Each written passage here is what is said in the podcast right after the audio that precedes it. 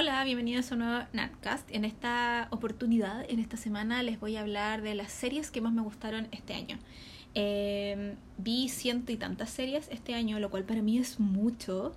Eh, culpo a las series coreanas por eso. Eh, porque como que generalmente en el año veo 60 y algo, una cosa, y ahora vi mucho más tele que películas. Entonces, eh, cuando vi los números fue como, mesh, mesh. de todas esas series que vi y que continúo viendo, obviamente, anoté 15. Así que eh, les voy a hablar de las 15 mejores series que vi este año. No son todas de este año, obviamente. Hay cosas más antiguas, pero que me gustaron mucho. Y tengo cosas bien variadas. Tengo cosas japonesas, cosas gringas, cosas británicas, eh, un par de documentales. Así que... mm, empecemos, po. ¿cierto? Ya. Voy a ir igual que como lo hice con las películas, voy a ir cronológicamente porque las anoté cronológicamente. La primera película, la primera película, la primera serie que vi este año se llama The End of the Fucking World y es una serie de Netflix bien cortita que dura 8 episodios, eh, protagonizada por adolescentes. Yo sé que a mucha gente no le gustan las series o las historias en general protagonizadas por adolescentes. Me pasa harto de escuchar esto cuando recomiendo libros o cuando piden recomendaciones de libros, así como que sean para adultos o que no tengan protagonista adolescente, porque hay mucha gente que como que no les tiene paciencia a los adolescentes, como que hacen muchas weas. Entonces eh, me llama mucho la atención eso. Pero esta serie está protagonizada por dos adolescentes, un chiquillo y una chiquilla. Los dos eh, muy eh, desadaptados, los dos muy no cachan lo que está pasando con sus vidas y eh, deciden arrancarse juntos, básicamente. Esa es la serie. Eh, a mí me gustó harto. Eh, la encontré, entre, aparte que es corta, la encontré entretenidísima, la encontré interesante también. No entiendo cómo van a hacer una segunda parte, que leí por ahí que la iban a hacer. Como que no me gustan las segundas partes. eh, en general. Eh, pero a mí me gustó montones, así que búsquenla porque está en Netflix. Eh, como dije, son ocho episodios. No me acuerdo mucho así como de la historia en general y todo, pero le puse estrellitas, así que yo me acuerdo que me gustó. El chico protagonista yo lo había visto en alguna serie así como basada en eh, algún libro de la Agatha Christie. Eh, entonces eh, ya lo tenía bajo mi radar y a ella también la había visto en... Ella sale en Penny Dreadful, puede ser. Como que tengo la impresión de que sal- la he visto en algo de época. Eh, y me gusta mucho su voz, tiene la voz así como media profunda, carrasposa. Eh, me gusta N. Y acá verla así como peliteñida y, y queriendo matar cosas y muy enojada con el mundo, muy, muy, muy enojada con el mundo. Eh, fue refrescante y me gustó harto. Otra serie que vi este año y que me la devoré, eh, literal y no literalmente, eh, se llama The Family Cooking Showdown. Es una serie también de Netflix eh, que es como un... No es un reality, es un programa de concurso en el que familias o grupos familiares cocinan y compiten entre ellos. Entonces, por ejemplo, el primer episodio son tres familias. Una familia es la mamá, dos hijos, el otro es un matrimonio con la suegra. Estoy inventando porque no me acuerdo específicamente, pero ah, más o menos así va. Y el otro grupo son tres hermanos, pónganle. Son todos británicos. Entonces, eh, cocinan cosas. Tienen que cocinar, por ejemplo, una. Les dan, les dan retos. Entonces, un día tienen que cocinar una cena de cumpleaños. eh, más una cosa representativa de su familia, cómo ustedes celebran eh, la Navidad, por ejemplo. Entonces tienen que hacer eh, cosas respectivas a, a sus familias. Ahora, como es en Brita- Bretaña, como es en el Reino Unido, hay mucho inmigrante allá. Entonces las familias que participan, hay familias indias, hay familias rusas, hay familias griegas, hay familias, no sé, po, eh, de, que tienen eh, historia española, hay otras que son muy british, de ahí desde siempre, así como nuestra familia ha estado en la isla desde hace como 800 años, ¿cachai? Eh, entonces, ¿por qué me gustó la serie? Porque una, la comida que cocinan, las cosas que cocinan se ven todas deliciosas, maravillosas y las vemos en el proceso eh, qué significan para ellos y dos, porque aprendí N. Eh, y eso hizo que fuera muy, muy, muy, muy entretenida. Eh, al final de cada episodio pasa una familia a la final. Entonces son como seis episodios donde solo vemos como preliminares y después volvemos a repetirnos a las familias y ahí vamos cachando quién es la que gana, ponte tú. Y hay jueces, igual así como, como en el Masterchef, como en todas esas cosas.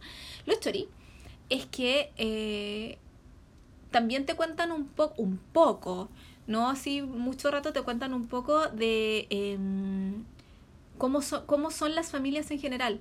Eh, por ejemplo, en, en el episodio, en esto donde estaban los tres hermanos, eh, conversan un poco con ellos, no es van a la casa, porque el, el, último reto es en la casa de ellos, entonces así los ven cocinar en su propio ambiente, con sus propios ingredientes, en su propia cocina, usando la misma olla que usan siempre, ¿cachai? Eh, y eso es un, eh, lo que tienen que prepararles un almuerzo para los jueces, una cosa así. Los jueces además son súper amorosos, amorosos, y se nota que saben N. del tema y han catado 15.500 weas así como en la vida. Em, entonces vais conociéndolos a ellos eh, y las dinámicas que tienen. Eh, tiran hartos chistes y lo que uno puede ver al final es que entre las familias se hicieron amistades. Lo encontré demasiado hermoso. Hay una pareja que va con su hija y su hija debe tener como 15 años. Entonces siempre les preguntan, mientras ellas cocinan, como que los entrevistan. Entonces le dice a ti, ¿por qué te gusta cocinar? Siempre he visto cocinar a mi papá y me gusta y no sé qué. Entonces todos están escuchando esas conversaciones. Y al final, eh, en los breaks, como en los breaks mientras los jueces prueban las comidas y deliberan quién va a ganar, están todos esperando como en un patio. Y ahí en el patio conversan todos con todos. Entonces al final es como como que son, son todos un grupo de, de personas que quieren, sí, quieren ganar y son competitivos y todo, pero no hay mala onda, es como casi perfecto, el mundo perfecto. y eso me hizo eh, sentir muchas cosas bonitas y por eso me gustó. Lo encontré súper lindo el programa en general, esto de que fueran no individuos cocinando y compitiendo, sino de que fueran familias y que se apoyaran entre ellos como grupo familiar y además apoyaran a las otras familias. Si no, se súper merece ganar esta familia porque lo que hicieron yo lo probé y estaba divino, eh, probar cosas muy diferentes a lo que estaban acostumbrados a. De repente habían familias que yo los amaba porque eran demasiado simpáticos, o tú los mirabas y cocinar y era como, él lo está pasando demasiado bien haciendo pan. eh, y tú querías que ganaran y cuando tú no ganaban, y pucha, que daba rabia. A mí, de hecho, no me gustó la. Solo me acuerdo que no me gustó la eh, familia que ganó. Porque encuentro que solo sabían cocinar lo que ellos sabían cocinar. Nunca se salieron de su zona de confort cuando habían otras familias que sí intentaban hacer otras cosas. Eh, pero en sí, el, el, el, show en general lo encontré súper, súper entretenido. Y, y, me sorprendió eso porque vi el primer episodio lo encontré fome. Lo encontré como lento y fue como, ay, no, qué lata. Y después cuando eh, lo busqué de nuevo dije, ya, le voy a dar otra oportunidad. Y vi el episodio 2 y me encantó. Y ahí como que me enamoré. Y he visto solo una temporada, no sé si habrá más. He visto una sola temporada, pero me gustó mucho. Y yo la vi en Netflix cuando fui a ver a mi hermano en Inglaterra. Entonces cuando volví acá, caché que acá obviamente en Netflix no está. Pero la encontré en Daily Motion. Busquen cosas en Daily Motion, chiquillos. Hay, hay cosas entretenidas eh, y que no están como disponibles en ninguna otra parte. De hecho, el, el reality que hizo EXO el grupo coreano que me gusta, está en Daily Motion completo. Y en YouTube están los primeros cinco capítulos bloqueados, no se pueden ver. Así que ahí está la solución. Yo por eso lo vi entero y los amo. Ya. Voy a ir con otra serie que me encanta y de hecho me gustó tanto que me la repetí todo el verano de este año. Y esa serie se llama Un día a la vez o One Day at a Time. Esta serie es de Netflix eh, y estoy súper contenta porque en febrero vuelve con otra temporada. Eh, por ahora pueden ver dos temporadas que son como de 13 episodios cada una y los episodios son como de media hora. Es una serie súper corta. Y eh, yo ya hablé de ella en el especial que hice de cosas que deben, de Netflix que pueden ver, para que lo busquen. Pero así muy rápido les cuento que One Day at a Time trata sobre una familia de descendencia cubana, chico, eh, que vive en Miami. Entonces es como una familia inmigrante y de, eh, que vive en Estados Unidos y de todas las cosas terribles y buenas y maravillosas que les pasan como familia inmigrante en Estados Unidos, de cómo mantienen su identidad, cómo protegen su historia, cómo intentan tener un futuro en un país súper competitivo eh, y en un país liderado por alguien como Trump. Eh, y de cómo mantienen la alegría latina y todas sus raíces en su familia. Em, sale Rita Moreno, Rita Moreno de, de eh, Amor sin Barreras que es un, no sé, un trofeo nacional eh, puertorriqueño, cubano y todo, de todas las islas, sale ella. Ella es la abuela de la familia y es maravillosa, de verdad que es maravillosa. Yo me acuerdo que yo vi esta serie me reí mucho, obviamente, porque el núcleo familiar es eh, la mamá de la familia con su mamá, que es Rita Moreno, que es la abuela, Y la mamá tiene dos hijos, una hija y un hijo, la hija es mayor y el hijo es menor. Entonces el núcleo familiar se parecía mucho a mi núcleo familiar. Eh, y las eh, relaciones interpersonales entre la familia, entre la mamá con la mamá, con la hija, con el hijo, se parecían mucho a mi historia familiar. Por lo tanto yo me identifiqué mucho con eh, con muchas cosas. Eh, cuando la mamá pelea con la abuela, por ejemplo, cuando discuten sobre ciertas cosas, yo escuché esas discusiones en mi casa. Eh, pero al mismo tiempo, la abuela de esta, de esta serie es mucho más alegre y más coqueta que mi abuela, por ejemplo. Pero porque ella es una superestrella. Ella era bailarina en Cuba. Entonces, ella sabe que siempre, ella siempre está maquillada, siempre está perfecta, es muy vanidosa, muy coqueta es, es maravillosa ver a la abuela, a mí me encanta. Y la mamá es la que tiene que poner las reglas y es la que tiene que ir a trabajar, entonces no tiene tiempo para hacer todas esas cosas. Y obviamente la abuela la reta, así como, ay, pero ponte un brillito, alguna cosa. Y ay, yo escuché tantas veces a mi abuela decirle eso a mi mamá. Entonces, como que eh, me llegaba al corazón en, en muchas, muchas cosas. Em, se las recomiendo porque es muy entretenida, es muy rápida de ver, es muy chistosa. Eh, yo de hecho por eso la vi todo el verano, me la repetía cada rato, como que iba a almorzar, veía un episodio, eh, tenía que lavar la losa, ponía un episodio para escucharlo, era como muy... no escuché música en todo ese tiempo, veía esta serie.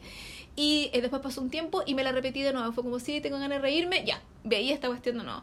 Tiene un par de episodios en los que yo lloré a mares, se los digo, para que estén preparados, de verdad yo lloré a mares. Eh, terminé con los ojos muy hinchados después de verla, pero así son las familias, risas, tragedia, drama, peleas, tensión.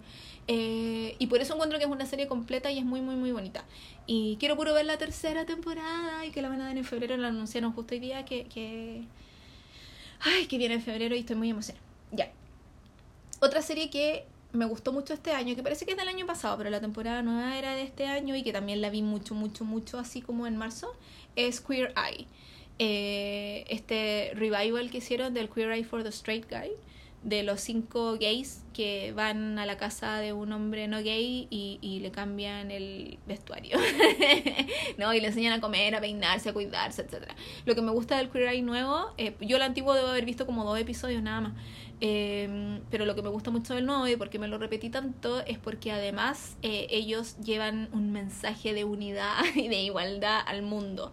y encuentro que era, es muy necesario ese mensaje se preocupan mucho también de la autoestima de la persona, del crecimiento personal y del cuidado personal, no solo estético de las personas a las que visitan, sean mujeres, sean hombres, sean gays, sean no gays. Eh, creo que hacen el trabajo completo y considerando que están solo una semana con esta persona y que nosotros vemos una hora de toda esa semana que estuvieron con la persona, creo que es un trabajo súper aplaudible eh, porque les queda hermoso. Eh, yo quiero creer que todo esto es real y que todo esto pasó y que las personas después de estar esta semana con todos los gays eh, pudieron de verdad cambiar para mejor y, y convertirse en mejores personas. Em, además que ellos son divinos en sí, son muy chistosos y maravillosos y, y en su momento yo no podía elegir un, un favorito, pero yo me quedo con Bobby todo el rato. Eh, me encanta Bobby, eh, que es el que hace la mayor pega y es el que quizás sufrió más en la vida. Em, y está ahí, poniéndole el hombro. Entonces, eh, de lo mejor que vi este año también, y yo, como es de Netflix, yo supongo que está todavía en Netflix y que no la sacan, ¿no? Eh, para que se la repitan y vean las dos temporadas. Yo este año vi la segunda y después parece que me la repetí completa. Así que me gusta más la primera temporada así que la segunda. Es que ese episodio con los bomberos, yo creo que ese es mi episodio favorito de todos. De todos. Más que la mamá Tami y el caballero eh, Barbón del, del primer episodio, el que decía que tú no puedes tirar la, la charla. Más que todo eso, el episodio de los bomberos yo lo adoro. Mucho. Encuentro que el capitán del. No sé si es el capitán, pero el, el mandamás de los bomberos era una persona linda. Hermosa, hermosa, su familia era hermosa. Él lo único que quería era, era mostrar su comunidad. Yo soy de esa comunidad. Yo soy que yo lo veo. Me pongo la mano en el pecho y respiro porque para yo lo amo. Lo amo mucho. Así, así que quiero nombrar a una sencillo.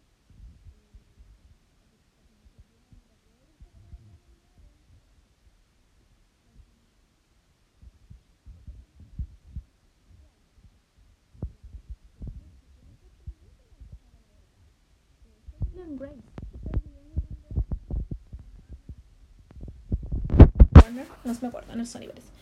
Eh, yo era muy fan de Will and Grace. Eh, la encontraba muy chistosa. Eh, Karen Walker, una maravilla. O sea, Karen Walker es tan políticamente incorrecta.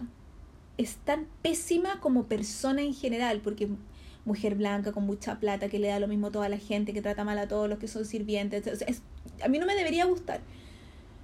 Pero el personaje sí está también hecho que igual me gusta. Eh, como que yo la veía antes y la disfrutaba, así que sí. Cancelaron Will and Grace. Yo parece que ni siquiera vi el último episodio de Will and Grace. Y anunciaron que volvían.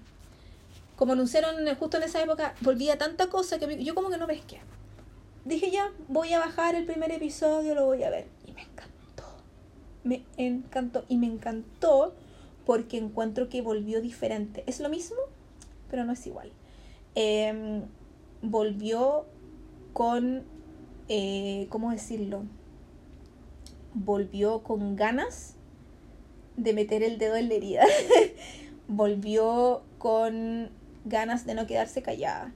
Y yo había visto, antes que volviera la serie, y de por qué salió todo esto de que Will and Grace debería volver, fue que los cuatro actores principales, cuando iban a hacer las elecciones en Estados Unidos, hicieron una promo de, no sé, un minuto en el que llamaban a la gente a votar. Eh, de verdad es una promo muy chica y que Karen Walker sale haciendo muy ella, así como, ¿qué? Hay que votar, la gente tiene derechos, haciéndose muy la huevona. Eh, y Grace siendo muy como responsable, sí, hay que votar porque es importante para que no pasen ciertas cosas y qué sé yo. Y les quedó tan buena la promo que la gente empezó, bueno, William Grace tiene que volver, estos actores todavía están en la pasta ahí súper buenos, sí, y actúan super, y están todos muy guapos aún, qué sé porque eso es importante para la tele parece. Y les pidieron que volvieran, la cuestión es que volvieron. Y ese sentimiento de esa promo sigue en la serie. Eh, a mí me sorprendió.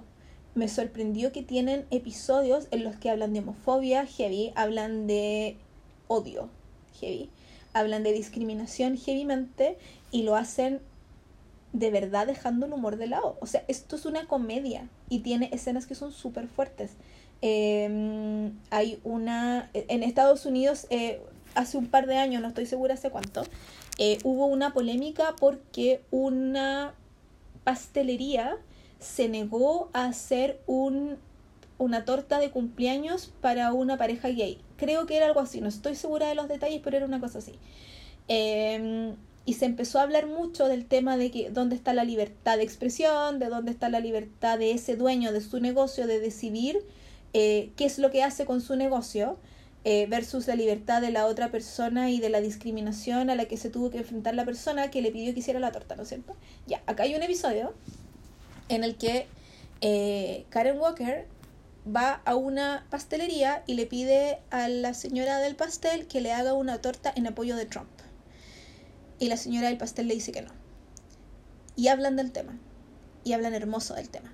Eh, porque obviamente eh, Karen Walker va y le, eh, alega a su empleador, que es que Grace, y no me quisieron hacer la torta y lo encuentro terrible, qué sé yo. Entonces, sin saber los detalles, Grace va al lugar, así como ustedes no se pueden negar a hacer esto, pensando que era parecido, o sea, haciendo juego con esto de la historia real de lo que le pasó a esta otra persona cuando mandó a hacer la, la, torta que algo tenía que ver con la homosexualidad, no, no me acuerdo qué lo que era. Em, y al llegar a la pastelería, Grace se da cuenta de qué tipo de pastel em, Karen quería hacer. Y ahí mismo ella tiene que decidir si sigue defendiendo a su empleada con todos los argumentos que ya ha dado de la libertad de expresión y etcétera. Eh, y ella tiene que decidir qué es lo que hace. Y lo que hace es hermoso. Eh, porque es lo que deberíamos hacer todos. La libertad de expresión no existe para todo. El opresor y el que esparce odio no puede agarrarse de la libertad de expresión para esparcir ese odio. No funciona así la cosa. Eh, y que lo haya hecho un programa de televisión súper visto en una cadena de televisión no de cable, o sea, abierta, que ven millones de personas en Estados Unidos, lo encuentro aplaudible. Eh, y por eso me gustó mucho, mucho el regreso de Will and Grace. Además que la otra cosa chistosa para mí fue que con el personaje que más me reí fue con Grace. Y yo me acuerdo que la, toda la pasada anterior de toda la serie, el que menos me gustaba era Grace, porque Grace sí era como medio neurótica y le iba mal en el amor y qué sé yo, pero los chistes y la parte cómica siempre estaban a cargo de un poco de Will quizá, igual un histérico, Eh, pero de Grace y de Jack, ¿cierto? Pero ahora de verdad yo con la que más me reí fue con Grace. Entonces, em, si la pueden buscar, eh, búsquenla. Yo no la vi, no vi la temporada entera porque cuando ellos hicieron el break, o hicieron un break, no sé por qué cosa, parece que por las vacaciones de verano o, terminó la primera eh, temporada de vuelta, no ahí dejé de verla porque después me perdí. Eh, pero la tengo pendiente y la voy a ver. Otra serie que vi este año y que es súper, súper, súper antigua, pero me la súper devoré y les agradezco eh, a la gente que escucha este podcast porque gracias a ellos la vi. Eh, no me acuerdo específica, específicamente quién me la recomendó, pero gracias, amigo. Es Connie Chan cuando yo hablé de los monos animados, también en un podcast anterior, porque ya he hablado de todo, yo no sé qué voy a seguir hablando de su eh, hablé que uno de mis monos favoritos de cuando yo era chica era Connie-chan. Y que echaba mucho de menos Connie-chan y que no tenía dónde verla porque la había buscado en YouTube y nunca estuvo. Y alguien, un alma caritativa maravillosa, me dijo, no, si ahora está. Y claro, la subieron hace como dos años atrás nomás, pues yo dejé de buscarla hace N. eh, entonces, apenas tuve el link, la vi entera de nuevo hermoso, me encanta Konichan, es tan chistosa. Konichan son unos monos japoneses, muy ridículo, sobre un cabro que es muy grande físicamente, pero obviamente un cabro chico por dentro, o sea, eh, mentalmente, que se llama Connie. Y tiene puros amigos raros, hipersexualizados, idiotas, tontos, pelotudos, pero yo los amo a todos. y eh, me encanta con Chan porque su eh, doblaje está hecho como en México, ponte tú. Entonces los personajes cantan cosas de Juan Gabriel y Pandora, no sé, son muy... Cantan La vida es una tómbola, ton, tómbola. Yo nunca voy a olvidar esa cuestión, está chistoso y hablan pura weá, pero las hablan como en, mexicanito y hablan como así. y es muy chistosa. Y la amo mucho, así que aprovecho de agradecerle abiertamente a la persona que, que si me estás escuchando, tú sabes quién eres, eh, que me recomendó, eh, que me dio el link para poder ver Corichan completo. Eh, porque la vi en mis breaks de, de, del almuerzo en el trabajo y yo terminaba llorando todos los días de pura risa. Créanme, Corichan es muy estúpida, es una serie muy estúpida porque es muy ridícula, pero yo me río tanto, tanto, porque todos los personajes son unos idiotas, imbéciles, tontos, que eh, la ridiculez me gana. De verdad que la ridiculez me gana. O sea, que el más cuerdo sea con Ichan es demasiado. El loco ese que está eh, obsesionado con las esferas, porque el, dinero y las esferas y la cuestión es demasiado chistoso. Eh, la profesora enamorada de Connie-chan es su... es otra cuestión. Es súper incorrecto todo en general porque es una señora, es la profesora y está enamorada de Connie-chan y Connie-chan se supone que tiene cuánto, 11 años, 12 años, es muy terrible. Eh, no quiero analizar eso porque está en la serie, no debería, es muy no, no, no. Pero con eso yo no me río, pero con todo lo demás sí me río. Eh, la chica cabeza de tele que se le apaga la, la batería y está enamorada del mero mero de mar y el mero mero de río. Yo sé que dije exactamente lo mismo esto, quizás en otro orden, pero dije exactamente lo mismo cuando hablé de los monos animados, pero es que de verdad son cosas que yo todavía amo. Eh, no voy a seguir hablando de Conicha porque me da ataque de risa, ¿no? Pero eh, Conicha es demasiado estúpida y la amo, por veanla, porque ahora sí está en YouTube y alguien eh, muy amablemente la, eh, la, puso como en playlist. Entonces eh, podías darte una tarde entera viendo con Ichan cagado la risa y hablando de la vida es una tómbola, por loco. Demasiado buena. Em, otra serie que vi este año y la vi en el Netflix de Gran Bretaña cuando fui a ver a mi hermano. y es completamente distinto a todo lo que hablaba antes. Es una serie de época. Se llama The Durrells. Em, a los británicos en general les gustan mucho las historias ambientadas en Grecia. ¿Por qué? No sé. Pero he visto montones de series y yo entiendo que todas estas series están basadas en libros. No sé si son el mismo autor. Me pareciera que sí porque como que la dinámica es la misma. Eh, pero yo he visto películas en el que mujer viuda lleva a todos sus hijos a una isla en Corfú, en, no sé, en Creta, ¿cachai? Así como en el Mediterráneo, a vivir. Y ahí obviamente se encuentran con los locales, tienen que aprender el idioma, la, la, las prácticas nuevas, qué sé yo, del lugar donde viven, tratar de sobrevivir, etc. Eh, esta familia muy british que ahora vive en una isla. El sol, el bronceado, eh, eh, los griegos, el licor, las uvas y el queso, ¿cachai? Em, porque yo he visto pues, de tus películas protagonizadas por Matthew Good, vi en algún momento. Eh, y esta está protagonizada por la Killy Hobbs. La Killy Hobbs, además de ser la esposa de Matthew McFadden, que es el protagonista de Orgullo y Prejuicio, es la protagonista de Bodyguard, que es una serie que voy a mencionar más rato, que la subieron recién a Netflix, que ya, ya está entre lo mejor del año de muchas listas de que hicieron la gente así como que sabe de serie. Por si ustedes no la conocen de nombre, la Killy Hobbs es ella. Que yo sigo desde como el 2000 porque yo la veía de, de detective en Spooks. Ay, Spooks es tan buena.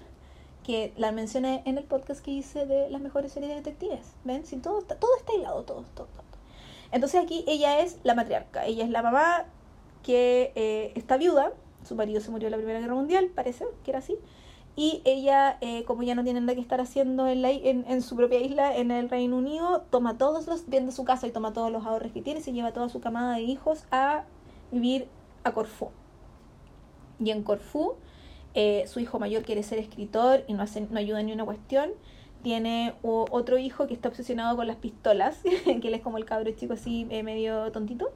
Em, tiene una hija adolescente colorina preciosa eh, que ella lo único que le importa es broncearse y, y está enamorada de un griego al tiro, obviamente se enamora de un griego. Eh, y está el cabro chico, y el cabro chico es amorosísimo, muy tierno, maravilloso, y él eh, quiere ser científico y le gusta andar eh, detrás de los animales, los pajaritos, los bichos, eh, los pescados, todas esas cosas, todo le gusta. Entonces como que empieza a traer todos esos animales a la casa y es muy chistoso porque esta señora, esta lady, muy inglesa, muy del té de las 5 de la tarde, se ve metida hasta sin zapatos en el barro persiguiendo gallinas y eh, son historias como muy cotidianas, pero súper entretenidas de ver. Yo entiendo que hay como tres temporadas de, The Durrells. Eh, que, justo es la serie que terminó de hacer la Killy Hobbs antes de ser eh, el guardaespaldas. Eh, yo vi solo la primera temporada porque no alcancé por tiempo a ver más. Pero eh, quedé con muchas ganas de seguir viendo. Fíjense, la encontré súper bonita. Es bonita en fotografía, es bonita en música, es entretenida. Em, me gustó ver esta familia que es tan distante de lo que uno estaba acostumbrado a conocer. Eh, la encontré entretenida por eso. Entonces, como si a ustedes les gustan las series de época, esta está ambientada como en los años, está justo ambientada antes de la guerra mundial, de la segunda guerra mundial. Eh, que ya como de época, eh, con mujer fuerte que está tratando de sobrevivir y sacar a su familia adelante, eh, con actores súper desconocidos pero que actúan bien, ¿cachai? Y más encima en Grecia, que es súper bonito, búsquenla, no les cuesta nada. A mí me gustan ese tipo de series también, así como ver cosas muy distintas de repente. Y además es corta, son seis episodios apenas. Em, otra serie que quiero comentar que me gustó harto, pero es completamente distinta a todo lo que he hablado hasta ahora, es Altered Carbon, que también es de, esta también es de Netflix. Em, y que la protagoniza, ¿cómo se llama este gallo? Joel McKinnon, no me acuerdo, pero él es como danés, noruego, ¿no? ¿Danés? Es danés, ¿no? No lo sé, pero es un loco que es el que sale en Suicide Squad. Eh, y en Alter Carbon, ah, em, aquí me van a tener que ayudar a, así como a perdonarme porque no me acuerdo muy bien. Me acuerdo que es una cosa como futurista tipo Blade Runner, em, en el que los cuerpos de las personas son solo cuerpos, son como fachadas. Y em, hay una tecnología, por eso esto es como en el, muy futurista, hay una tecnología que permite a las personas después de morirse eh, en, en como que guardar su personalidad, sus memorias, sus recuerdos, todo en un chip. Y ese chip puede ser trasplantado a otro cuerpo, a otra tacha, a otra facha. Em, por lo tanto, puede que tu ser querido que se murió eh, regrese luciendo completamente distinto, pero eh, al ponerse a hablar o al ponerse a conversar contigo, tú te das cuenta que sí es esa persona, lo cual yo encuentro que es súper friki. Eh, también todo depende del acceso que tú tengas a esa tecnología, porque no todo el mundo tiene acceso a esa tecnología. Se está discutiendo de si las personas que son asesinadas eh, deben tener acceso inmediato a esa tecnología, tengan lucas o no tengan lucas, por lo menos para saber quién fue el que las mató. Eh, y en este ambiente es el que se mueve el protagonista, que de hecho tiene un nombre japonés, Takachi, eh, pero cuando tú lo miras es un gallo terrible de alto musculoso que es danés, que es el, protagonista de, esta serie. Em, a mí me gustó por lo diferente, por la originalidad del concepto, porque de verdad eh, la estética es muy única y es muy Blade Runner, a pesar de que Blade Runner es de hace 30 años atrás. Em, la tecnología en sí, me gustó la historia como central, no solo la parte política, sino que la parte amorosa también. Encontré que los personajes tenían arte química, eh, también es bien oscuro, tiene harta sangre, tiene harta bala, todo, eh, puñalada por la espalda, pero la encontré súper interesante de ver. Em, la vi en un fin de semana, me acuerdo, por lo mismo, porque era como necesito saber en qué va a terminar esto. Em, y me gustó mucho el protagonista que fuera así como muy alejado de todo, pero se notaba que por dentro estaba sufriendo montones y lo vemos en sus flashbacks en, de su vida anterior. De su, o sea, no de su vida anterior, de su vida con el cuerpo que tuvo antes. Entonces la encontré como súper, súper interesante en ese sentido. Eh, entiendo que va a, haber, va a haber una segunda temporada, pero no con, la mismo, con los mismos personajes. Eh, lo cual me parece súper bien. Es como volver al mismo mundo, pero con otra gente. Porque no, me, no sé si me gustaría con la misma gente. no lo sé. Tiene protagonista latina. Hay una chiquilla ahí que actúa, eh, que es muy bajita, o quizás se ve muy bajita porque el otro tipo es muy alto, no sé. Pero es latina, así como mexicana. No la conozco a ella, pero eso. La otra serie que quiero mencionar también es medio oscura, pero es oscura porque pasa en un lugar donde no hay mucha luz. Literalmente, pasa en la Antártica. Em, se llama The Terror o El Terror. Esta está basada en una novela que es gigante, em, que ustedes pueden encontrar en todas las librerías del país si quisieran leerla, eh, porque está en español obviamente.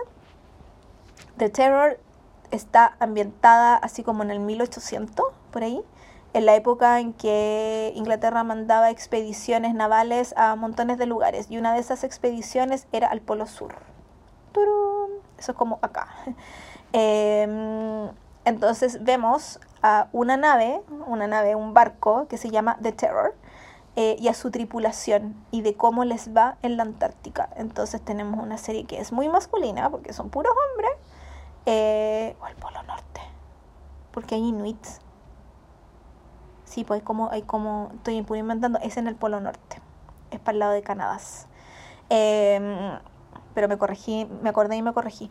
Em, la cuestión es que el barco se llama The Terror, pero en realidad cuando ellos llegan al polo, se dan cuenta que hay otro terror, otro terror.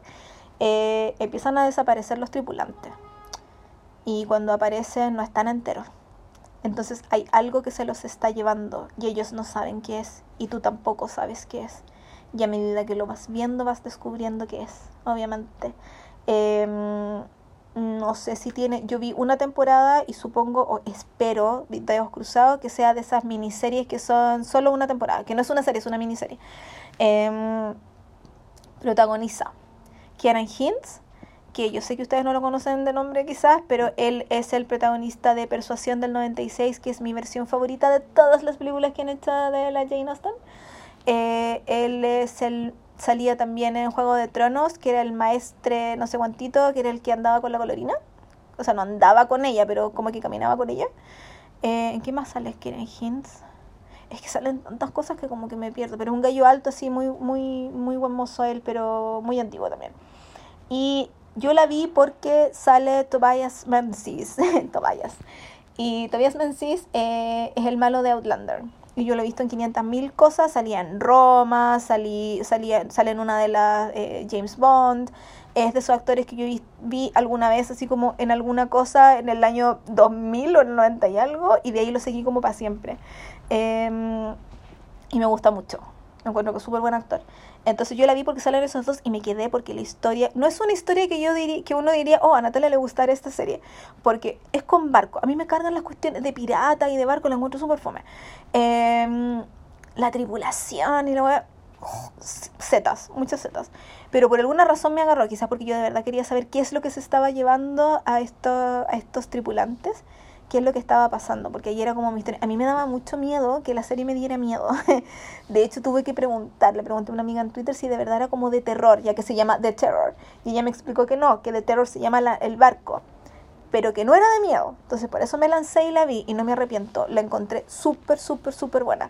Tiene escenas de mucha sangre, eh, muy crudas, pero que encuentro que vale la pena ver igual. No sé, Si a ustedes les gusta así como Master and Commander, esas cuestiones que yo la encuentro súper fome, quizás les gusta más.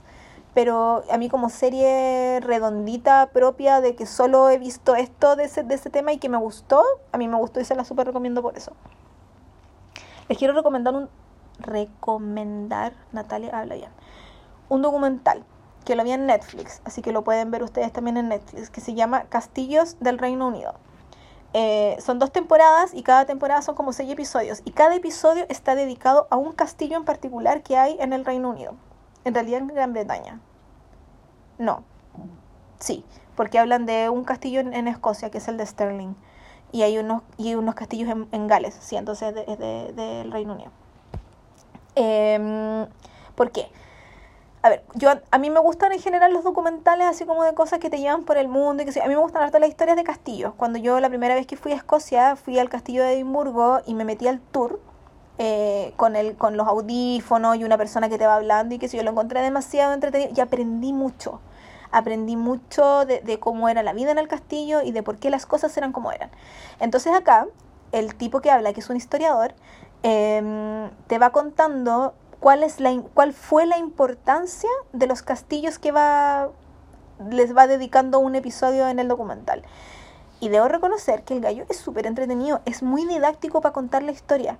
Em, aparte que él va caminando por los castillos y te va mostrando distintas partes, las mazmorras, eh, las celdas, eh, las torres, los patios, las cocinas, etcétera y va hilando todo de por qué este castillo era importante, qué es lo que pasó aquí, por qué y qué es lo que pasa con ellos ahora, que casi todos ahora son como museos o son oficinas gubernamentales. Hay ciertos eh, castillos que son como el ministerio de alguna cosa, ¿cachai?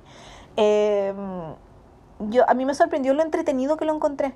Como que yo lo puse así de aburrida un día y de verdad pensé que iba a haber, no sé, un episodio y medio, si es que, y al final vi las dos temporadas completas y con ganas, era como voy a llegar a mi casa a ver el documental de los castillos, eh, porque lo encontré muy entretenido. Se hacen muy cortos los episodios y por eso se los quería recomendar, porque a pesar de que es quizá un conocimiento que da muy lo mismo, eh, que no es vital para nadie saber sobre castillos en Inglaterra, en el Reino Unido, pero yo lo encontré muy, muy, muy interesante. Aparte que justo lo empecé a ver antes de que yo viajara, entonces cuando justo vi el episodio de la Torre de Londres el día antes de viajar, entonces yo iba a ir a Londres y cuando pasé por la torre, porque no entré, la cola era muy larga, pero fue como, oh, y aquí pasó, me acordaba, entonces, oh, aquí pasó esto y pasó esto otro, que ahora no me acuerdo, pero en el momento me acordaba. Entonces fue como entretenido. Eh, y por eso se los quería recomendar, además porque está en Netflix, entonces es súper fácil buscarlo y verlo. Yo vi otro documental que no lo anoté, pero que me gustó eh, menos, pero harto también, eh, que se llama She-Wolves, eh, las primeras reinas de Inglaterra. Y habla de las primeras, primeras, primeras, las que terminaron siendo reinas porque mataron a los reyes, entonces el heredero eran los hijos, el hijo primogénito y el hijo como era guagua, ellas eran las reinas como interinas, entre comillas, como las Queen Mothers, eran ellas y que nadie quería que ellas reinaran, entonces había como mucha conspiración entre medio, ya ese documental que se llama She-Wolves em, también está en Netflix, es mucho más corto, pero también es súper entretenido y es muy interesante de ver. Em, la persona que lo hace, que es una historiadora, habla clarísimo, habla hermoso y me encantó. Entonces también si pueden buscar, que además que si buscan uno les sale el otro después en las sugerencias, háganlo, si les gusta el tema obviamente.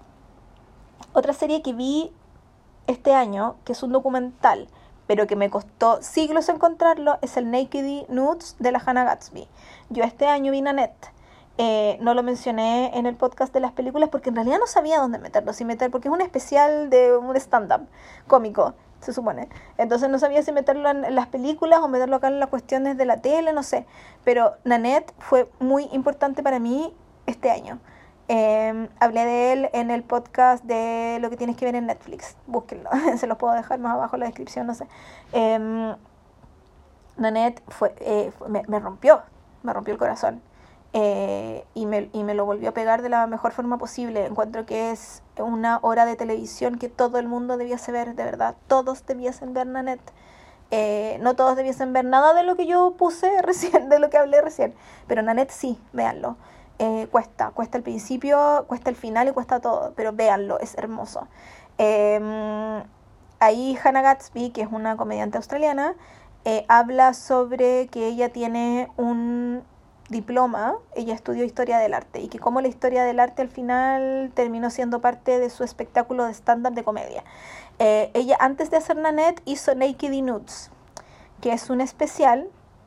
Yo encontré dos episodios, no sé si habrá más. Yo encontré dos episodios donde ella habla sobre el arte y de cómo o sea, y del arte de una forma en la que nunca se habla del arte. Eh, a ella no le hablaron del arte de esta manera en la escuela.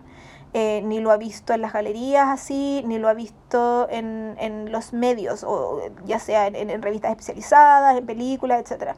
Eh, que es un tema que ella toca en Nanette, de cómo Picasso era un pedófilo, de cómo Picasso era pésimo, eh, de cómo Van Gogh estaba muy deprimido y gracias a esa depresión pudo crear cosas hermosas, pero de que cuando a ella eh, la gente va a una galería y le dice así como que el artista tiene que sufrir, esa es una huevada. Em, entonces en el Naked in Nudes, que son dos episodios, por lo menos los que yo encontré, ella habla sobre eso, sobre eh, un episodio se llama La mirada masculina. Em, y habla mucho de los desnudos femeninos en el arte, sobre todo en el arte más antiguo, y de cómo las mujeres eran personificadas y caracterizadas en ese tipo de arte, porque eran puras pinturas pintadas por hombres. Entonces, como la mirada masculina definía lo que las mujeres debían ser a través del arte. Y lo encontré súper interesante. Em, los episodios son súper cortos, son como de 20 minutos, eh, pero hay mucha te tira mucha información. Aparte que el acento es medio difícil de, entender, entonces me, los tuve que ver varias veces, pero eh, cuesta mucho encontrarlo. Yo tuve suerte, lo reconozco. Pero quizás está en Dailymotion o en YouTube, búsquenlo.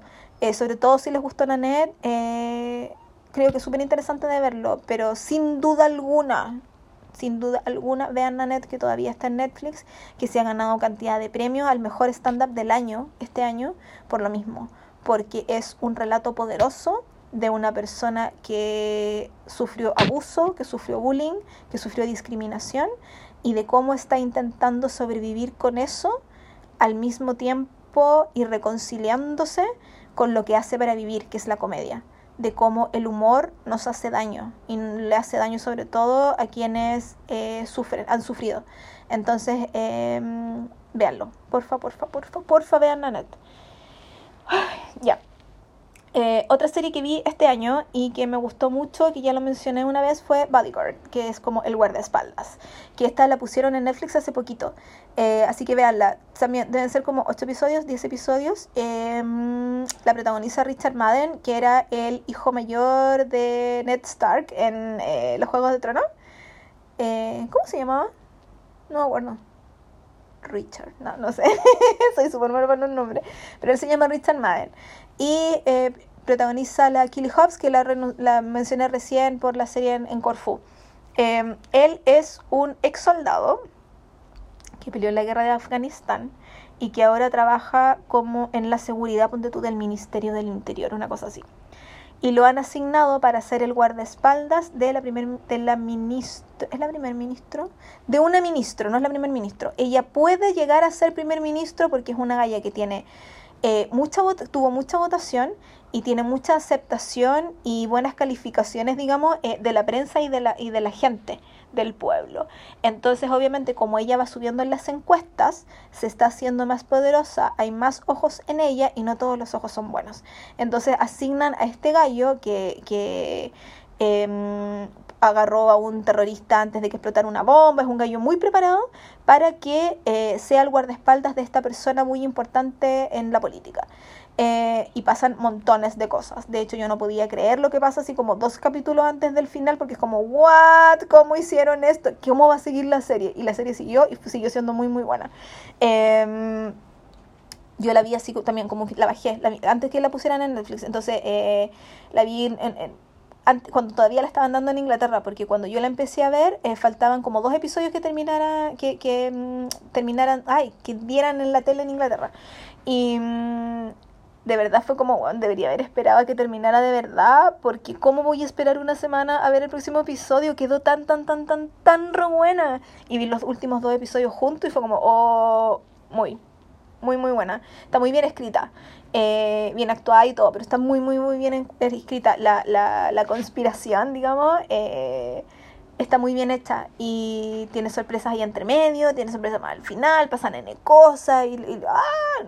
tiene de todo. Así que eh, como ahora está en, Netflix, que es mucho más fácil de ver, tú le pones play solamente, eh, se la súper recomiendo para que la vean. De verdad, es súper, súper buena. Y la última serie que les quiero recomendar, porque este año, yo antes la amaba, es verdad, pero este año me súper, súper, súper enamoré de ella y em, eso se reflejó en que la vi completa de nuevo y la vi completa dos veces. porque como yo dije en el episodio de las repeticiones, eh, a veces uno necesita volver a ver cosas que te hicieron feliz. Y me pasó eso con Brooklyn Nine-Nine. Yo ya me había repetido en algún momento el Un día a la vez, que les comentaba al principio, la serie de la familia cubana, porque me hace reír mucho. Y como que echo de menos ver a los personajes. Me encariño tanto con los personajes que necesito verlos de nuevo. Con Brooklyn Nine-Nine me pasa lo mismo. Eh, todos los personajes son tan maravillosos que echo de menos pasar tiempo con ellos. Creo que el que menos me gusta es Terry. Y Terry es bacán. Entonces, eh, me gusta demasiado. Brooklyn Nine-Nine es una serie que está ambientada en un recinto policíaco de, de, Estados Unidos, de Nueva York, en Brooklyn específicamente. Y son todos muy raros y chistosos y, y maravillosos.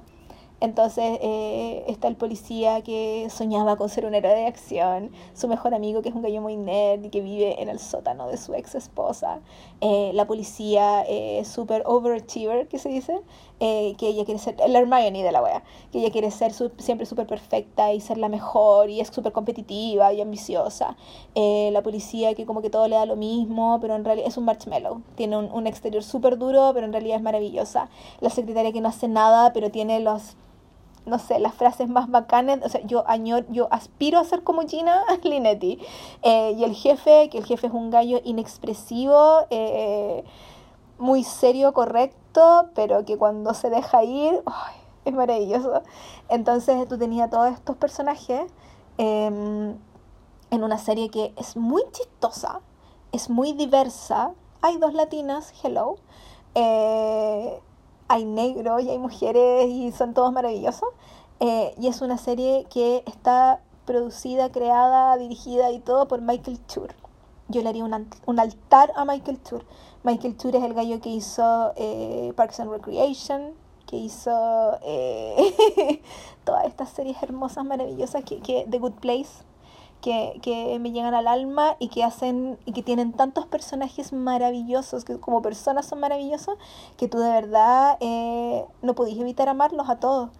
Y mm, cuando terminó la, la, temporada pasada, la última temporada de Brooklyn Nine-Nine, como que yo necesité empezar a verla de nuevo desde el principio, porque había visto la primera temporada después que terminó, entonces fue hace mucho tiempo, hace cuatro años atrás. Y cuando me la repetí, habían N cosas que no me acordaba.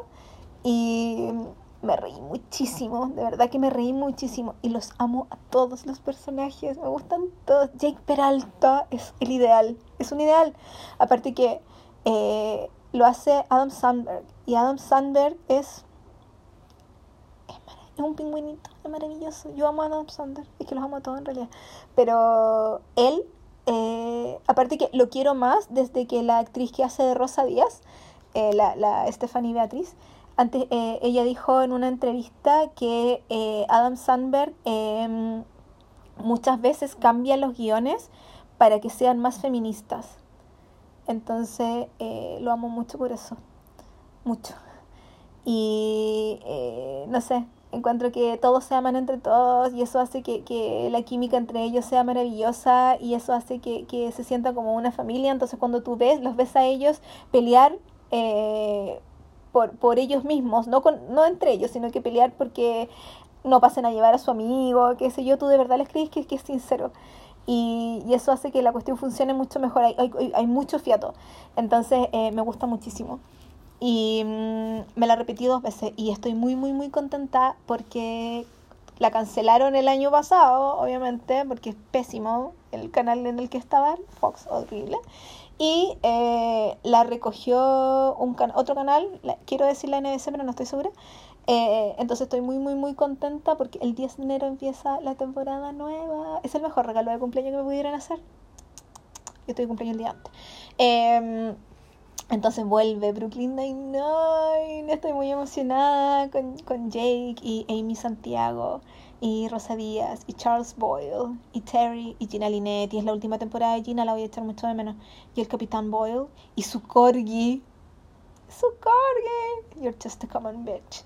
Eh, y su marido y los amo mucho. A todos, a todos, a todos, a todos. Ojalá que tenga como invitados bueno, entretenidos, buena onda, pero que no le quiten protagonismo a los demás. Eso como que, como que me gustó mucho cuando fue invitado eh, Will Forte. Will Forte fue, sí, po. Eh, fue muy chistoso, aparte que su personaje duraba menos que un candy. Eh, me encanta mucho, mucho, mucho. Así que esas son las series del año.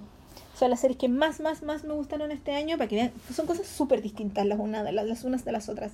Eh, vi cosas muy raras, volví a ver cosas muy raras, me repetí series muy raras, me repetí hartas series en general vi hartas series que no me gustaron tanto o que me gustaban mucho, pero este año no fue como, o sea, no les mencioné a los 100, a The 100, porque la última temporada como que necesito verla de nuevo, pero no lo he hecho.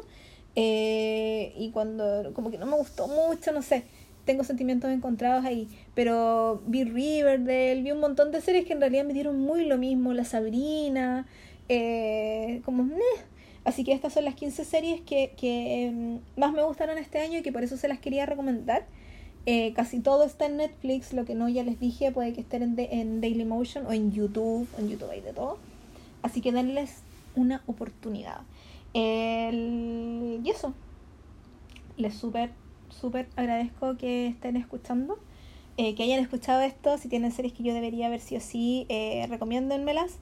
Y porque siempre uno está abierto a eso. Y por último, si no me tinca eso, les cuento al tiro. Em, así que muchas gracias por escuchar y nos vemos en un próximo episodio. Bye.